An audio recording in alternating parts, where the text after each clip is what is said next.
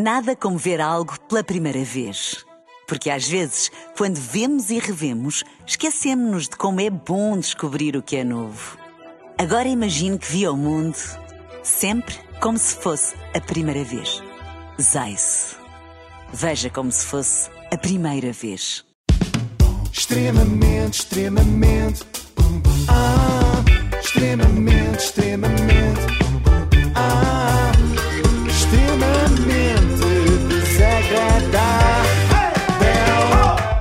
Renascença, com o apoio da Logo, faça a simulação do seu seguro em logo.pt.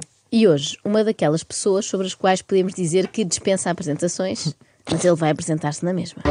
Sou Gustavo Santos, admirado por uns, odiado por outros. Aquilo que dizem e escrevem sobre mim não me influencia nem tira o sono. Nada. E é precisamente por não querer saber disso para nada, nem me tirar o sono, que resolvi incluir este tema logo na primeira frase da minha apresentação. Fui bailarino, ator, apresentador de televisão, mas sempre, sempre fui escritor. Hoje sou o autor que mais vende em Portugal na área do desenvolvimento pessoal. O meu novo livro, Não Obedeças Mais, é um manifesto de liberdade, é polémico, é controverso e tenho a certeza que vão ouvir falar sobre ele. Pois vamos. Vamos! Mas em princípio será da tua boca, Gustavo. Vamos ouvir o Gustavo a falar muito sobre este Não Obedeças Mais. Só com a Júlia Pinheiro foram 45 minutos. Júlia começou por querer saber da infância do Gustavo. Ah, já o dissemos aqui muitas vezes que o Gustavo de pequenino chamava-se Gu Gustavo. Pois já, não Já dissemos, dissemos disseste aqui. tu, Disse eu, não pois fales é. no plural, por favor. Ah, ela quis saber da infância de Gustavo e fez a pergunta que todos queríamos ter feito. E eu ah, cresci sempre como um menino culpado do meu pai ser indo embora de casa e dela se ter casado com aquele homem, porque eu pedi um pai. Tu já fizeste terapia? É, foi giro porque foi olhar para ele assim intrigada e de repente a pergunta. É isto, talvez a terapia resolvesse muita coisa e evitasse muitos livros. Será que o Gustavo já fez? Em princípio tem tudo aquilo que ele gosta. Pode falar sobre ele próprio durante uma hora, só tem a parte chata de no fim ter de pagar. Ele está mais habituado a que lhe paguem para ouvir as suas teorias. Tu já fizeste terapia? Não. E não sentes necessidade? Não, mas aceito que isso seja Isto, um caminho. isto não é a tua terapia. Isso é a minha terapia. Escrever é a tua terapia. Ah, não tenhas dúvidas. É por isso que o meu primeiro livro, chamado Carta Branca, é o relato da minha primeira grande viagem interior, das minhas sessões de terapia comigo mesmo, digamos assim. Toda a gente devia fazer terapia, não vejo porque é que Gustavo haveria de ser uma exceção. Pois é, ele disse logo: não. Não. Eu tenho uma notícia talvez chocante para dar a todas as pessoas que dizem que a pintura é a minha terapia, ou a dança é a minha terapia, A ou terapia é a minha terapia. Ou a escrita de livros de autoajuda é a minha terapia. Só a terapia é que é de facto a nossa terapia. Essas coisas não são. Podem ser muito relaxantes. Mas terapia é outra coisa. Isso é o mesmo que dizer a dança é a minha contabilidade. Não faz sentido. Pelo meio, então aparece a dança. A dança salva-te, não é? O que tu dizes. Muito bem, Júlia. Com certeza. Muito bem, muito bem, Júlia. Sim, senhora. Bravo, Olha que tu não estás nada mal, Júlia. Para estagiária não vais nada mal.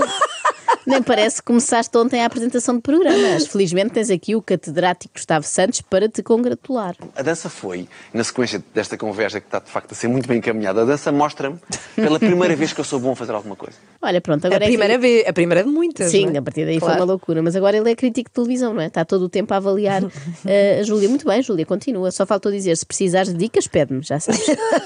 agora, concentra-te só em responder, Gustavo, por favor. Por exemplo, se te mostrarem uma fotografia muito comovente com o teu filho, foca-te nisso e faz um intervalo nessa bajulação da apresentadora. É o primeiro olhar de pai e filho. É? É. Lá para dentro. Muito bonito. Nem sabia que tinha acesso a esta fotografia, honestamente. Foi. E. hum, interessante como estamos- estamos aqui numa cadência de algo incrível. Ah, obrigado. Vais fazer isso. Não, não, mas eu assumo as lágrimas também. Obrigado. Hum, Estamos aqui numa cadência de diálogo incrível. Bom, se calhar o melhor é voltarmos a falar da carreira do Gustavo na dança com o Zegza. Oh, oh, Júlia, nós éramos muito bons. Pois vocês foram campeões eh, mundiais, não é? Sim, nós somos pioneiros nisto aqui em Portugal. Nós éramos muito, mas mesmo muito bons. Muito bons. Isto é lindíssimo. Os outros não sei, mas o Gustavo continua a ser muito bom em tudo, menos a cantar. É como a Ana Galvão.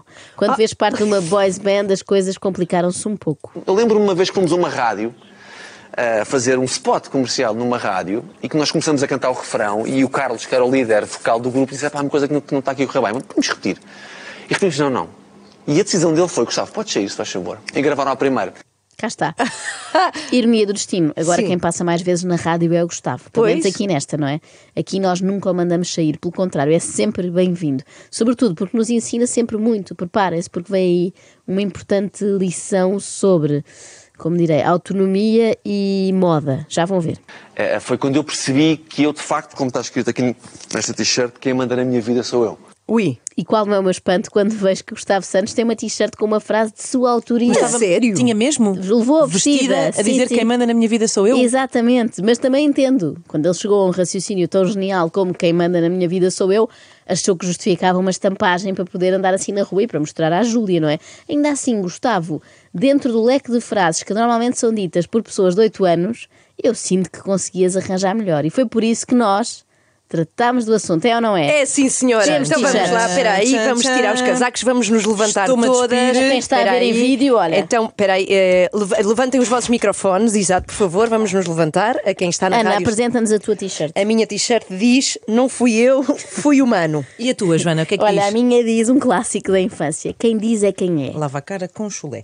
Eh, a minha diz: crias batatinhas com enguia. Como a da Inês é sempre a mais Gustavo. agressiva. É não verdade. Sempre, sempre. Portanto, agora estamos disponíveis Posso-me para. sentar, mãe? acho que podemos, acho Boa. que podemos. Estamos disponíveis para. Desculpem. lançar esta linha de camisolas. fa- Posso Sim. ganhar dinheiro com isto? Eu acho que é o Gustavo que deve ganhar. Ah, porque, ok, Na verdade, a ideia foi dele, não é? Ele é que começou com esta. Quem manda na minha vida sou eu. Falta só o não mandas em mim. Mas por acaso eu acho esta manobra do Gustavo bastante inteligente. Dedicar-se menos aos livros e mais aos textos. Acho que uma coleção de t-shirts pode de facto ter sucesso. Eu escrevi vários livros lá no Alentejo. Esse é o 14 quarto. Ah, eu escrevi vários livros de frente para a terra. É mágico. Já Por que acaso, estava de perdemos aqui uma boa oportunidade de dizer para se dedicar menos aos textos e mais aos textos. Pois é, olha, foi uma no falha. fundo, Sim, é ele podia escrever textos. Um texto literário. não Sim. é? Ele escreve textos agora, que são as t-shirts. Pois, é verdade. Eu, eu já vi pelo menos duas, eu acredito que seja uma coleção eh, grande eh, que vem aí. Mas não sei se repararam que ele diz que escrevia de frente para a terra. Sim, sim. E já que estava assim, podia ter aproveitado para enterrar logo os livros. Ai, tu és um homem que suscita, suscita, eh, Suscita. paixões e ódios. E ódios. O que, só prova, o que só prova que há uma diferença qualquer que tu apresentas. Porque, eh, É muito simples. Queres que eu te responda? porque estás à vontade. É verdade. É a verdade. Gustavo Santos é o mensageiro da verdade e é por isso que as pessoas se enervam tanto com ele. Já diz o povo que custa ouvir as verdades. Mas eu não sei como é que o Gustavo se apercebeu de que é amado por uns e odiado por outros, porque ele não lê nada do que é dito acerca dele. Alguém lhe deve ter contado. Eu não dou atenção nessas. Eu não. Eu nunca vejo o que falam sobre mim, nunca leio. O Gustavo era desafinado nos Egda, mas afinal é muito bom a dar-nos música. Faz lembrar aquele filme a Canção de Lisboa. Traidor, mentiroso! Está convencido que é conquistador, não, Dom Guandamoita? Se eu não te estou a dizer a verdade, que me cortem a cabeça. Ai, eu estou entalado. Teve sorte o Gustavo, não havia nenhuma janela Pois ali é, no estúdio para da, da. Júlia para o entalar. Não, eu estou a brincar, não quero de maneira nenhuma insinuar que o Gustavo está a faltar à tal verdade quando diz que não vê nada do que escrevem sobre ele. É provável que seja mesmo verdade, que não veja, pois se o Gustavo nem sequer lê o que ele próprio escreve, quanto mais os outros. É como os meus livros. Eu escrevo os livros e não os releio. Eu não preciso de relê-los. Eu escrevi-os. Claro, ele escreveu-os, já sabe que não presta, vai estar agora a perder tempo a ler. Leiam vocês. É um editor que pode ter trabalho. Ele pode não ser grande escritor, mas atenção que não é parvo. E vou escrever um livro. Este livro está escrito de dia 16 de março até dia 7 de junho. Foi menos de 3 meses. Foi em catadupa. São textos. São 100 textos. Ah, não sei se já leste alguma coisa disso. Acredito que não tens uma agenda incrível. Mas, uh, Júlio, Não, o que- se ouviu agora. Certo. Agora. O que está aí- Não mandaram mais.